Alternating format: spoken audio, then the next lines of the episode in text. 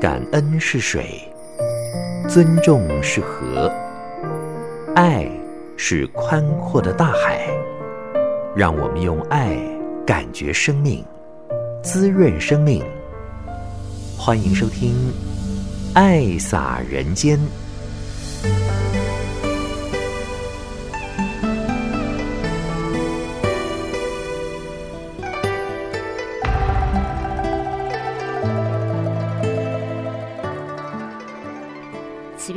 全球的听众朋友，大家好！感恩您爱听《爱洒人间》节目，将爱洒在人与人之间。时间过得好快，二零二二年呢即将过去了，在下个星期的《爱洒人间》呢，那就是已经进入了二零二三年的元旦。说到元旦呢，就是大爱台的二十五周年庆，二十五岁的生日是。这个一百年的四分之一哈，也算是蛮长的一段时候啦。同时，也是我们关渡静思堂正式启用，上人会亲自莅临来祝福。那么，在元旦的前两天呢，我们就有举办很多的活动哦。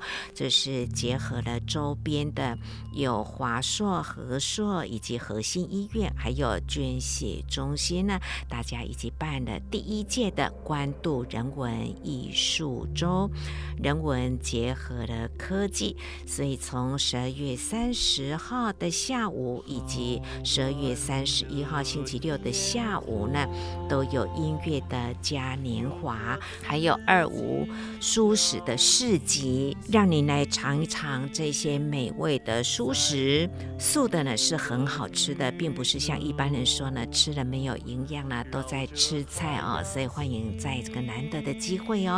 我们把握十二月三十星期五的下午，隔天十二月三十一号礼拜六的下午呢，都有这样子的一个市集和音乐会哦，一起来参加好吗？好，我们就进入今天的爱洒人间。的天空有颗慈禧小星星在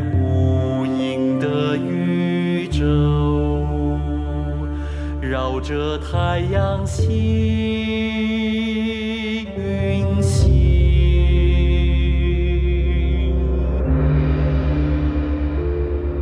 用慈悲的眼俯视着地球苍生，那是爱的无。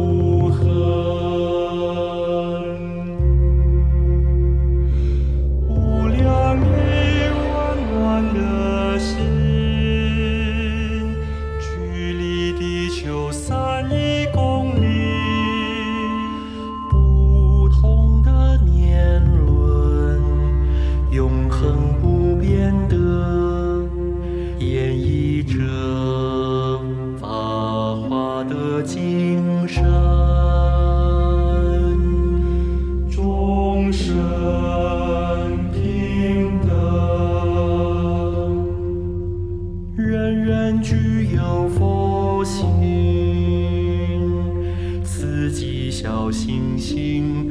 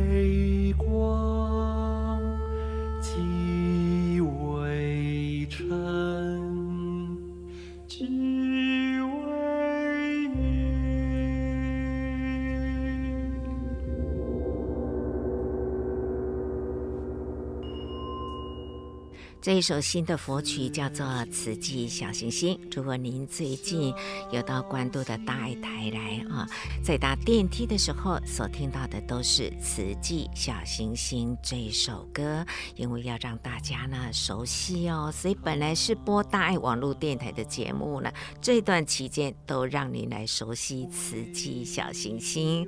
浩瀚的宇宙中有这一颗的慈济小行星，这是台湾第一颗以宗教团体命命名的啦，它是怎么来的呢？中央大学在二零零七年的五月发现了这一颗星，为了感念慈济常年对社会的贡献，所以命名为慈济。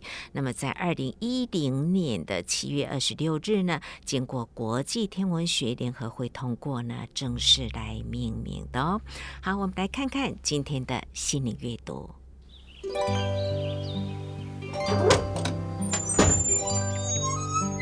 打开心门，迎接阳光。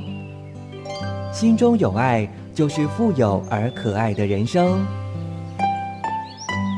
让我们一起享受心灵阅读。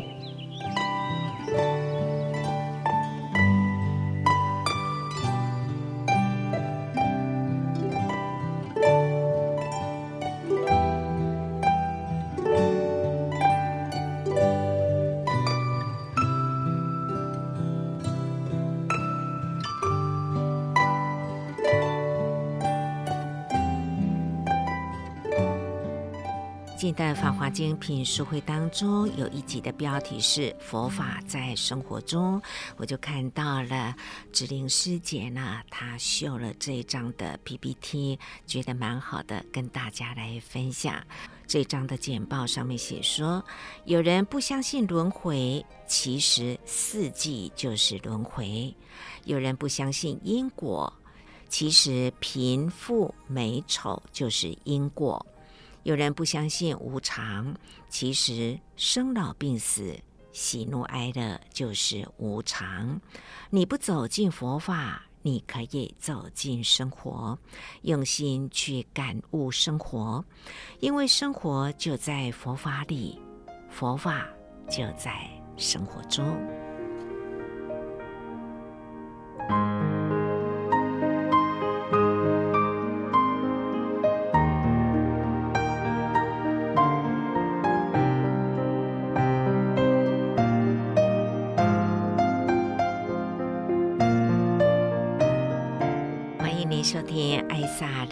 节目，今天呢，将为您安排的是十二月三号星期六的上午呢，上人在云端视讯跟马来西亚雪龙分会来做一个连线啊。那么雪龙入经藏的菩萨们是法喜充满哦，虽然是在雪龙，但是跟台湾的法亲家人是一样的，都有在入经藏。看到那个整齐的队伍啊，也真的。是全球各地的慈济人哦，就是那么的整齐，无论在哪里都能够将爱慈济、护慈济、爱上人、护上人的这份心给展现出来。好，我们就先来恭听上人对雪龙分会入经藏分享之后的一个勉励。很欢喜啦，可以呢，应用现在的科技呀，大家。用心，真正的回来了。我真正的看到大家分享，我总是感觉在我身边呐、很贴心的把话人人都听进去，而且发挥的呢非常亮丽啦，总是呢看到了。不只是你们是听的，是真的做到，彼此之间互相勉励啊！不管是演绎，在演绎中呢，就可以看到人人用心，法入心啊，而且以法度人，就如茫茫大海中。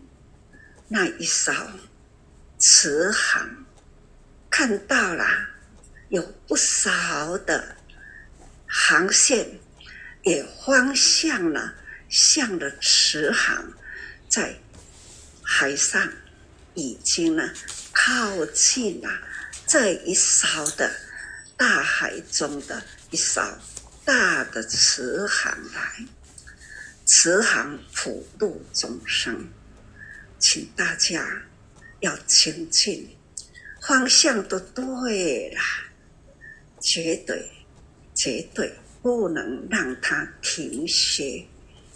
人生啊，难得难得，人生这个生命，我们的身体的生命，更更难能可贵的呢，在生命中呢，有事呢，找到了生命中的慧命，修行。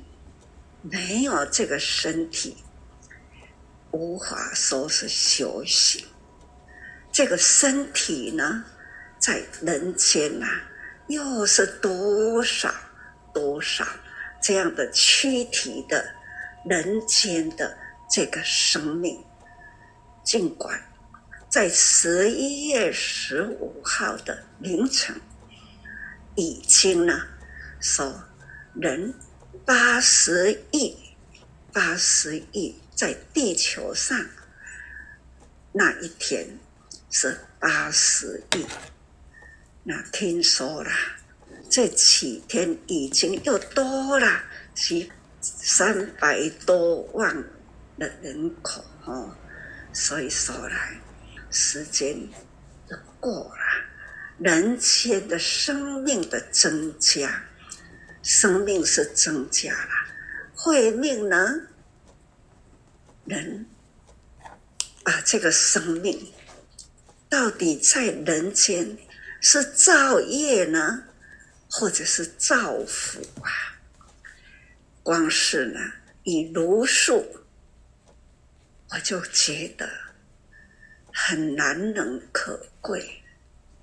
人生，生命除了人间。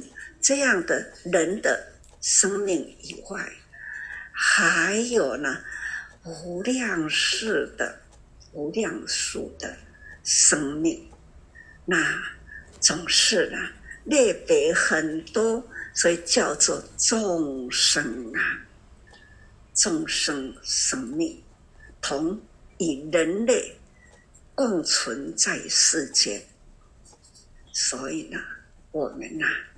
要来好好的推动如数，可以明白道理，我们就知道不只是身体的道理，还要大乾坤地球的道理。地球能还在负债这么多吗？所以我们现在期待人人有觉悟。而且呢，少吃就少饲养动物，让它自然生、自然死，生态跟人一样的。因为呢，一切的生态都是人所造作的因缘果报而来。现在为人呐、有因缘呐、认识佛法，我们要从人间把佛法在我们的生活中好好的生活，好好的教育。刚刚听到那一位心念一转呐、虽然曾经呐、啊，曾经一场车祸，黄居士哈，让他呢。就是对生命啊，反而更宝贵。虽然失去了脚的功能，但是呢，得来了慧命。这个慧命是永恒呐、身体呢才一世，慧命是永恒呐、他现在走入慈济，投入了佛法。他也如数了，总是呢，因祸得福，人生能遇到佛法是无上至宝，人人生中都有藏的宝，可是呢，我们不觉知啦。假如呢，假如一生过去，这样的觉性啊，同样呢，也是以身那毁灭啦。所以我们这一生这一身体，真正很有福，有这个身体，有遇到佛法，我们要及时呢来应用它。所以佛法已经接触了，而且你们很有福，入经藏，无量义经呢，是佛法中啊的精髓。那就是《法华经》，《法华经》的精髓，那就是《无量义经》。所以佛陀他觉悟的那一刹那，他呢所觉悟的就是无量义。因为我们众生实在要闻法体悟不简单，所以他就开出了方便门。才说《法华经》，其实呢，《法华经》啊是无量义经的方便法，真实的是精髓是无量义经。无量易经呢，乃是成佛之道，就是觉悟之道，大家要珍惜无量易经。那无量易经啊，就是要提醒我们要虔诚，虔诚，疼惜生命。今天的爱萨人间，慈苑为您安排的是十二月三号星期六的上午，上人与马来西亚雪隆分会入经藏的菩萨法喜分享，就谈到了无量义经是法华经的精髓，所以大家要认真的唱诵之外呢，也要身体力行，按照这个经文呢，呃，把它给做了出来。接着呢，上人还是一铃叮咛，就是要逐速推速。未来呢，除了有疫情的一个危机之外呢，还担心水资源的问题以及粮食缺粮的问题。所以未来的路呢，还是要小心的走，认真的走。听到大家有在提起如数如数。这是我最开心的事情。五百人在一起了，一餐了就要杀了三十八只鸡，一只猪，想一餐而已，五百人聚会了。刚刚看到了，大家聚会在录《无量易经》，一场就有八百多人嘛。那就是就五十外只鸡啦，因为他入经藏呢，他就是如数，他就是如数，一场的无量义经，不只是一天如数哦，应该呢啊有几啊天，这几天的内底几天的里面呐，为了入经藏，可以几天如数，也听到了，也许呢。从此如数，所以呢，改变了人的心态生态，可以净化了自己的身心。最重要的是可以改变大地啦生态。人越多如数，那就是会净化、净化空气、净化大地。这都是只要人都，爱的能量共同聚在一起。说现在的气候变迁啊，温室效应啊，这都是因为吃吃吞噬了无数的这个动物，因为要吃所以要养无限量的来供应人的口意。所以这个空气与大地啦，都是一直在被破坏的，不是人口多而破坏，不是，是人口多，爱吃的那增养啦、畜业啦越多，所以杀的越多，这就是共业。杀就是所有恶的恶念啊，恶业之罪。无数的人他比较善良，茹素的人呢比较寡欲，不会呢一直贪吃无厌呐，爱吃啦，那这种吞噬无数量的生命，所以生命呢造成了空气的污染，那那么多的动物生命也在大地呢污染呐。不管空气，不管大地，还有呢，未来我们人间大地啊，水资源呐、实在是很担心。我现在开始在担心的水资源，还有呢，水资源缺了，那就五谷杂粮呢就无法生长，总是这是呃。埋下的很大的危机，而且也很担心这个危机呢是蠢蠢欲动，很快就会发生，因为人呐、都在成名中。刚刚听到有几位啦，都有提到过去人生的迷茫，现在呢已经觉悟了，这。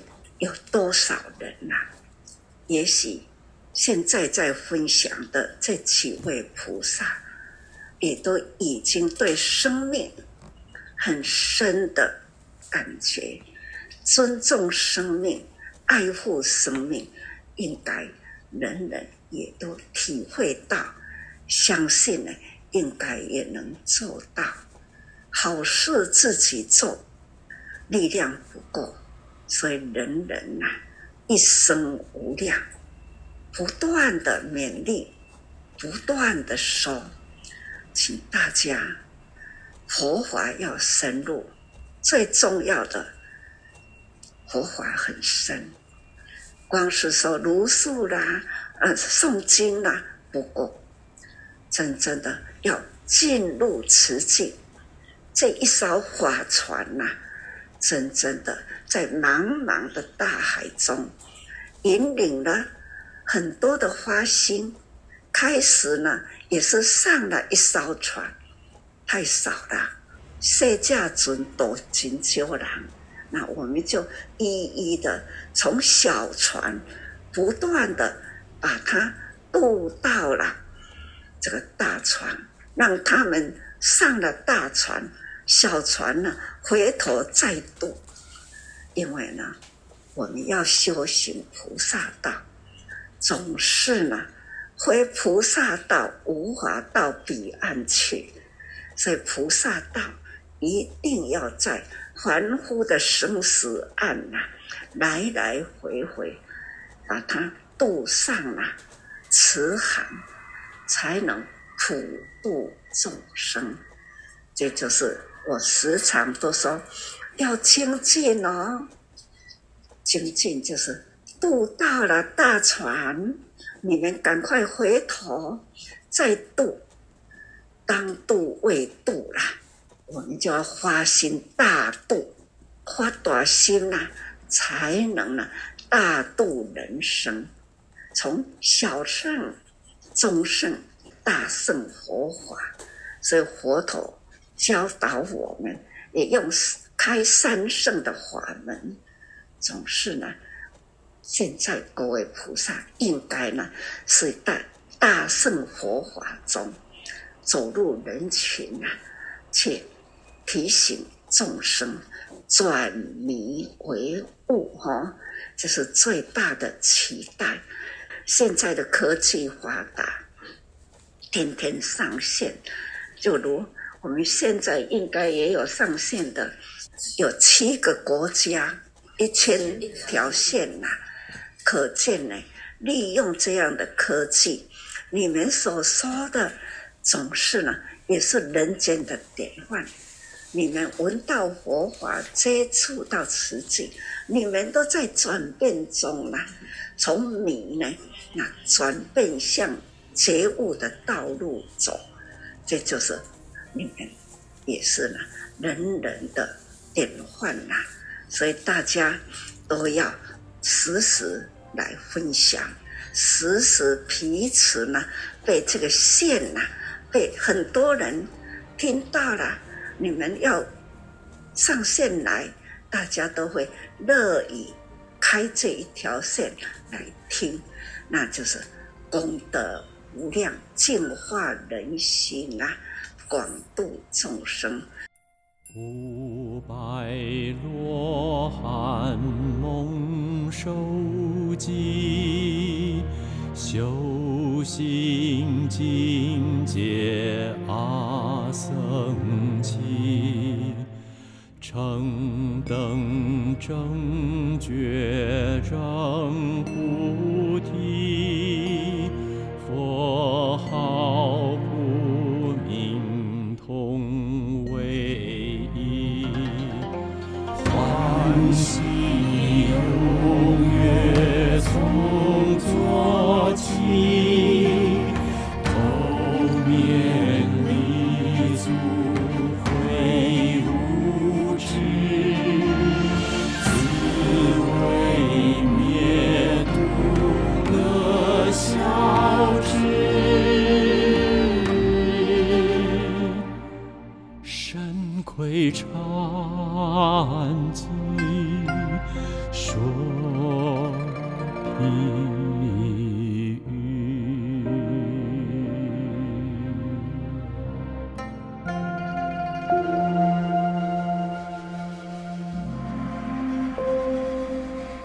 他的这一首也是新的佛曲，叫做《依珠玉》啊，在经文里头我们可以听得到。今年上人场次的岁末祝福，也可以看到他的经藏演绎。接下来，爱萨人间节目呢，将为您安排的是慈济大学慈济学教学研究中心郑凯文博士，他在十二月二号星期五的人文早会上呢，谈到了一个主题，叫做“慈济宗何以形成？宗门化的演进与建构”。我们借用他多年来研究慈济学，在静思法脉、慈济宗门这一方面的专才呢，能够用短短的十二分钟让我们来了解，所以呢，也请您仔细的来聆听。啊、我是慈济学教学研究中心的凯文，今天要跟大家分享的是我们刚结束的一场啊、呃、学术的盛宴，叫做二零二二年天下为公与大爱思想的践行暨慈济学研讨会，那么凯文在这场研讨会所首次发表的这个学术论文呢，就是来探讨我们慈济宗是怎么形成的。那么我提出的这个论点呢，在学术界是第一次提出来啊，我把它称为是宗门化的演进与建构。那么今天很荣幸来分享。那这个论文呢，全文呢、其实是出自我的博士学位论文。那因为学位论文呢是三十二万哈，大概三十二万字。那么在这个研讨会上，我是写了一万七千七百二十一个字。但今天的分享呢，可能不到十分钟哦。所以呢，简报六十六页呢，我浓缩成十页。那分成四个部分啊，第一个是大纲，还有摘要。那么第三个是在我结语提出来的八个论点，以及我的评论人给予这篇论文的回响。啊，那首先报告的呢是这个论文的大纲哦，哦，分成六个部分。啊，前言的部分呢就是来探讨我们佛教的新宗门是怎么形成，跟怎么样延续佛陀法脉来开创哈。这个开创我把它称为续创哈。那么第二个是慈济法门的特色，还有我们慈济的现代组织的新格局。呃，法门特色主要是行经法门，慈济的新格局呢是啊，表达说慈济呢是具有一个时代性跟复合型的一种共构型的组织。那么第三个部分呢，就是慈济宗是怎么成立的？那从问答到表述，然后到整个开启法脉宗门，到正式确立慈济宗啊。那从一九八九年一场师徒的问答，由上人跟黄思贤师兄啊来探讨慈济是什么宗，从这个问题开始啊。那第二个部分是我们要怎么样来理解上人呢？他开立慈济中的年代的问题，还有他怎么动态的演进。那么第四个章节呢，是在探讨慈济中的立宗传法的历史新意义，还有进行这个全体传法的新方式。那么在二零一六年慈济中确立之前，上人有哪些重要的思路，还有表述？那么，二零一六年之后，又哪些的啊优化哈，持续性的优化跟建构？那么第五项呢，是综合的反思跟讨论啊，也就是说，什么是宗门化呢？啊，也就是从慈济哈转化为慈济宗这样子的一种啊宗门的意义的展现哈。那么也说明了上人呢，为什么在二零一六年呢要正式的啊确立慈济宗。那么我的最后结语啊，是用八个字，叫做进阶转型，动态生成。好，那我们进一步来了解呢啊，就是这个慈济宗的开展开展脉络呢，我们把它分成三阶段哈，就是师徒的宗派问答为缘起啊，慈济组织成员的传续的需要，还有对于世道迫切之感。啊，是上人的酝酿期啊。那到第三个阶段呢，从二零零六到二零一六是正式的开启到确立啊。那么上人提出慈济宗三个字呢，是一九八九年。那一九八九年到二零零六年这个问答呃这个酝酿期的时候，有很多的问答呢都不断的出现，所以上人不断的增加对于慈济宗的表述啊。那么，二零零六年底，基于因缘成熟，那个时候是慈济创立四十年，所以上人首度正式的树立慈济宗，开启法脉宗门。这可以说呢，就是在慈济既有的发展基础上所展现的进阶转型。好，那二零零六到二零一六呢，这十年的优化，它不断的去厚实这样法脉宗门的意义跟精神。好，那么整体而整体而言，我们可以看得出来，它是一个哈动态的脉络，是从问答到酝酿到开启，好到优化再到确立，那甚至到现在都还持续的建构当中。好，那我们呢，从这样的一个很简单的一个编年史的角度，就可以知道为什么上人呢，他会说。慈济立宗啊，固然有正式提出的时间点，但整个过程是一个连续性的历程，好，是长期累积铺设而成的，好，所以呢，我这个论文的学术的新解释呢，就本着上人的观点而来，是跟过去的学者有不同的。观点啊，那也显示上人开立慈济宗，并不是如学者所说的一个图物之举，哈，也不是要自大排他、尊己抑他，好，好，那么呃，我们知道上人呢立足佛教，哈，承先启后。开启慈济宗是远绍佛陀法源，也非常的尊敬历代高僧大德、尊师重道。上人本身也阅读了很多的佛教经典跟不同的宗派文献。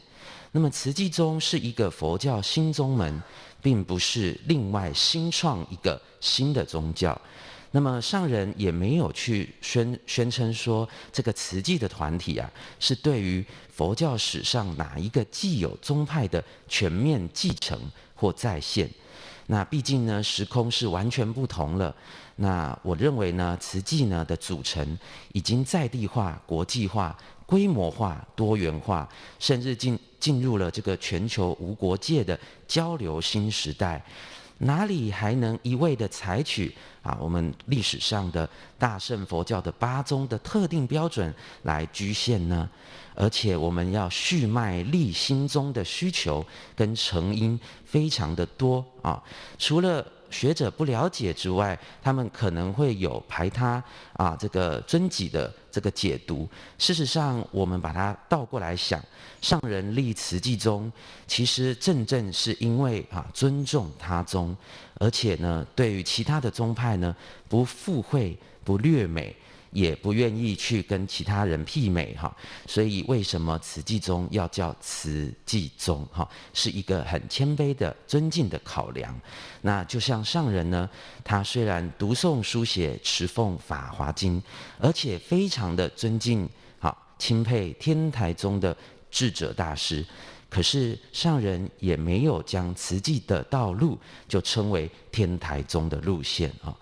所以我的八个论点呢，最后来跟大家报告，哈，来提供给啊学者、专家、近思弟子还有教界人士参考。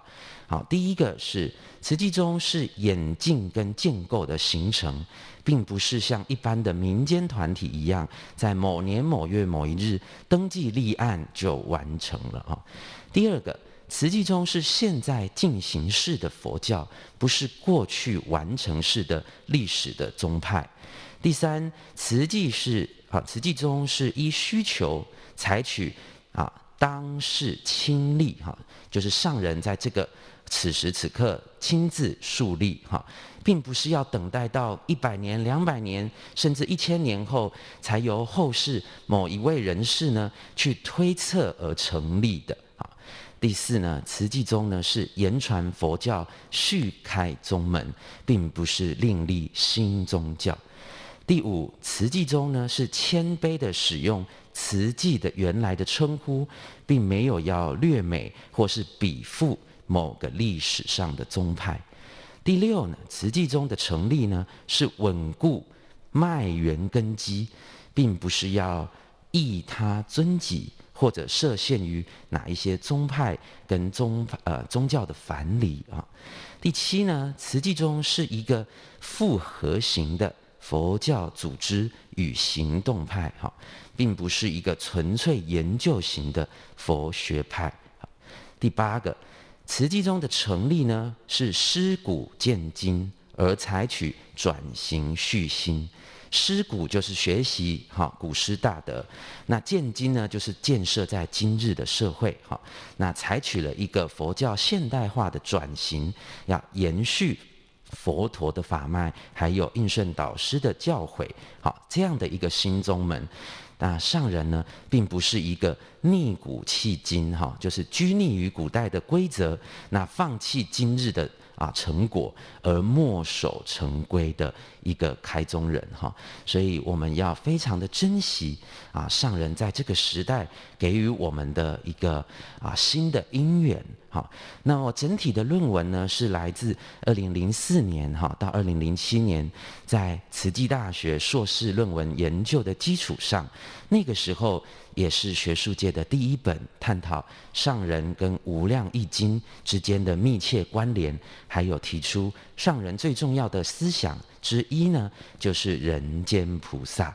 啊，那在博士论文的部分，我就非常的勇敢哈，在学术界提出了证严法师的思想与慈济宗，把我们整个经典教化跟宗教文化形塑啊，将近三十二万字哈，在学术界首次提出。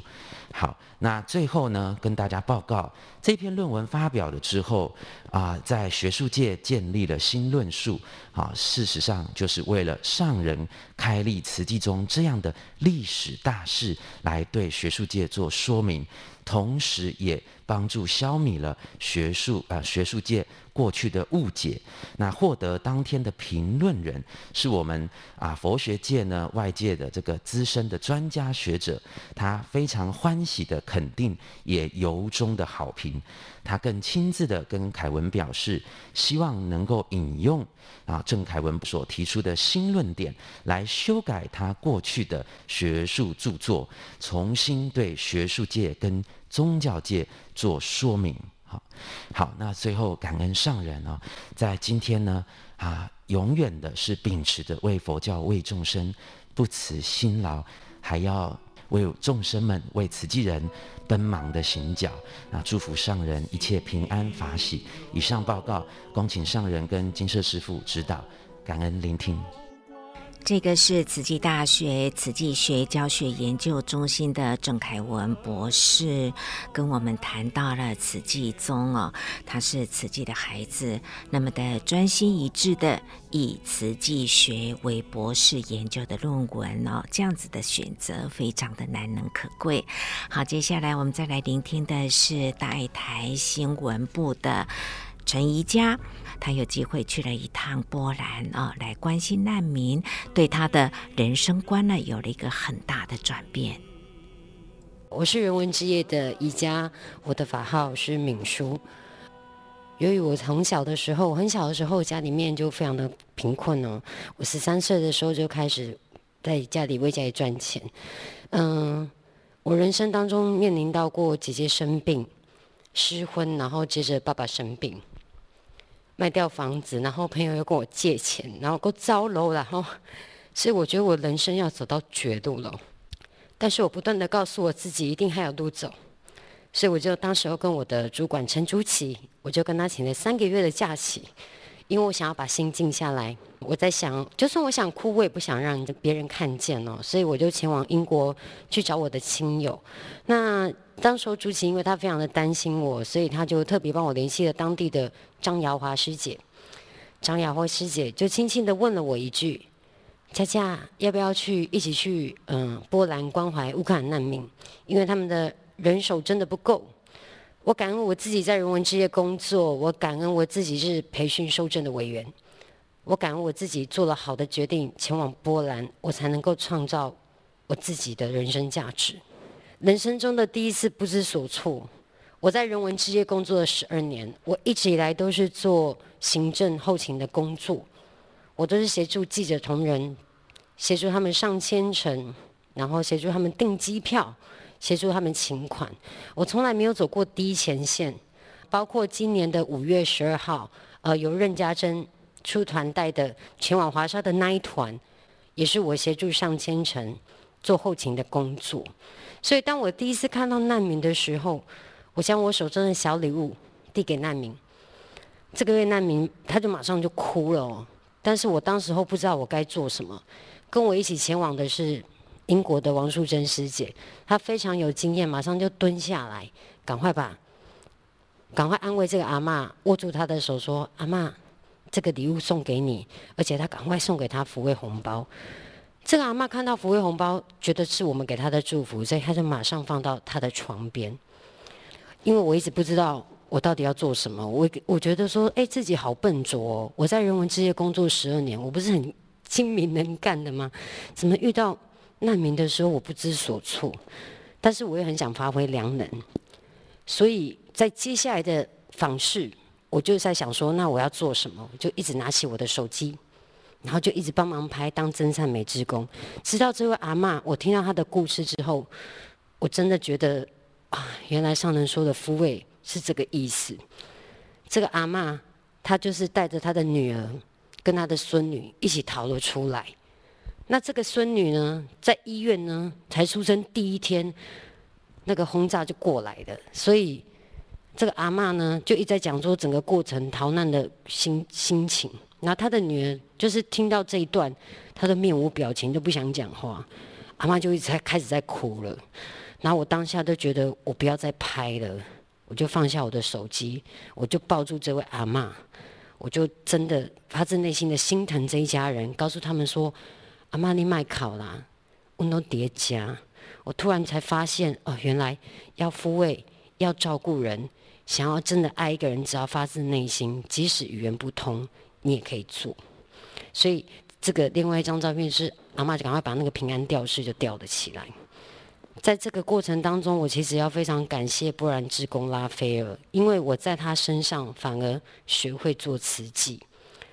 你不要看他这样，他现在他只要看到人，他就愿意说福慧红包，他就愿意讲竹筒岁月，他就愿意讲瓷器到底在做些什么。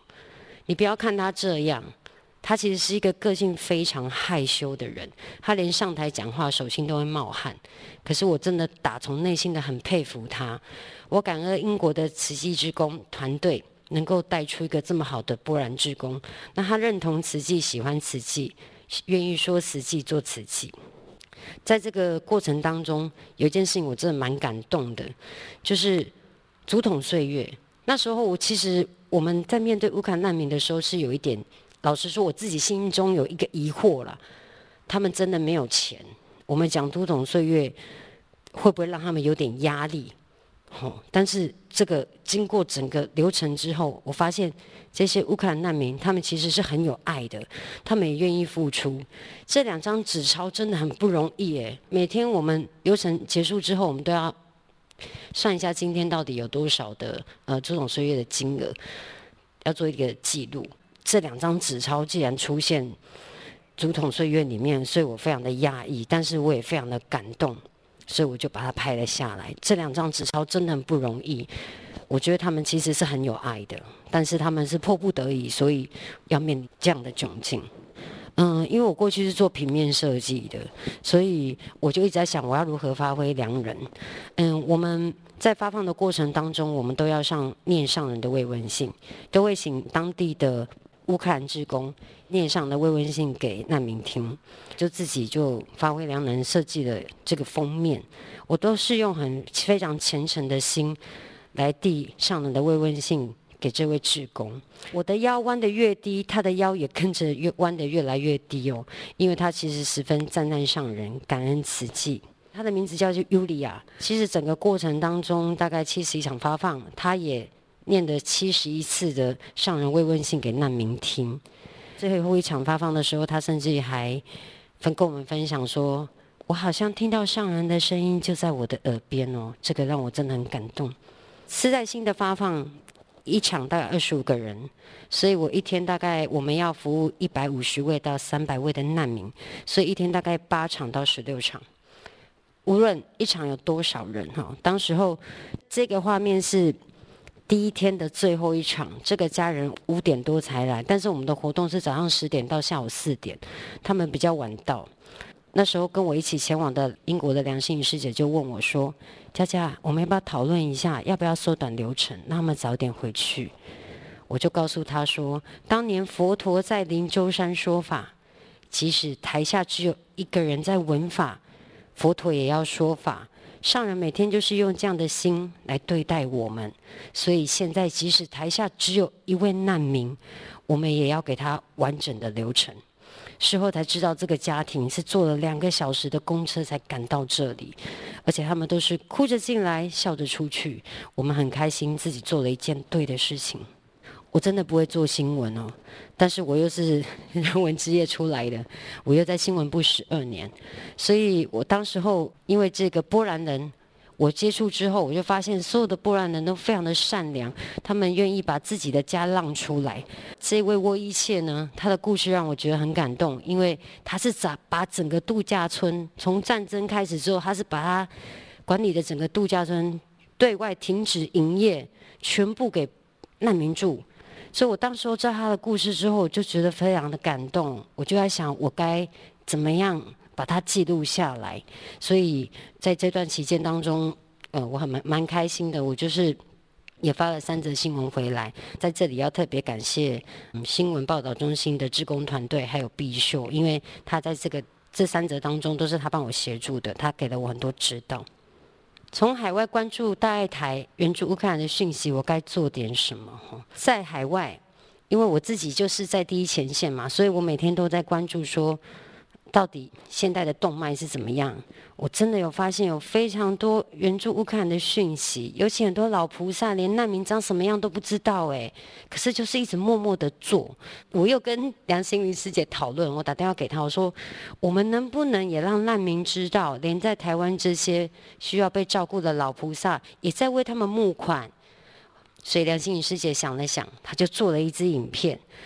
然后他就说跟我说，这个一支影片我们可以播给难民看。之后我又再把难民收到大家的爱再拍回去，回来给中和日照中心。我蛮开心的，因为这样的分享，因为这样的分享传回台湾之后，然后让台中跟高雄的长照也一起动起来为乌克兰难民募款。他们就是一起来封猫头鹰的娃娃来义卖。我觉得自己蛮开心的，因为长照动起来，让长照变成阳光普照哦。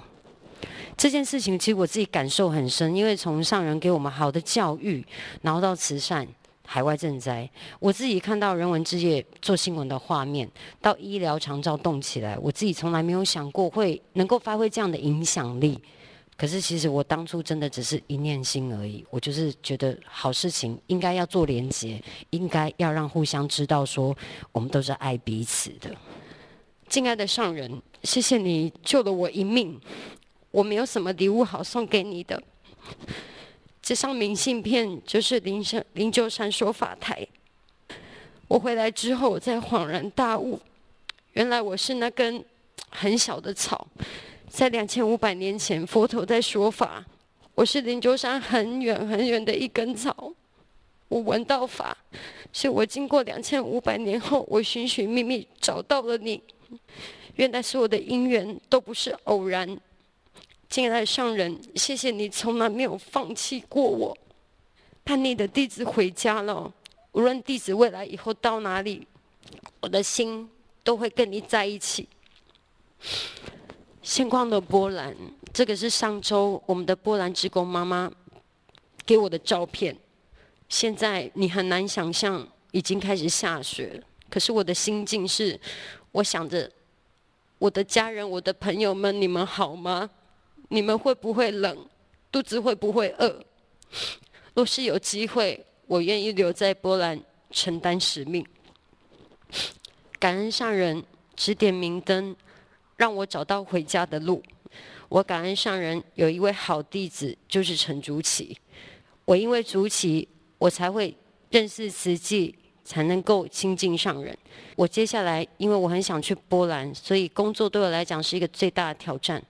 我希望我之后能够转换不同的工作领域，我能够有机会在线上工作。我就可以有机会到不同的国家，一样做慈济的事情。但是我最终还是希望大家祝福我，谢谢。感恩宜家师姐，也祝福宜家师姐，不管在哪里，心都在慈济。很感恩你今天的分享。你说你不会做新闻，但是发现你很会说故事，你很会说法。困难困难，困在家里什么都难。出路出路，走出来就有路。所以你走出了一条很好的路，祝福您。谢谢德传师傅为我们做了一个最好的注解。困难，困难，困在家里什么都难。出路，出路，走出来就有路。今天的爱洒人间节目，慈云就为您进行到这喽。感恩您的爱听，祝福您每天平安健康。我们说再见喽，拜拜。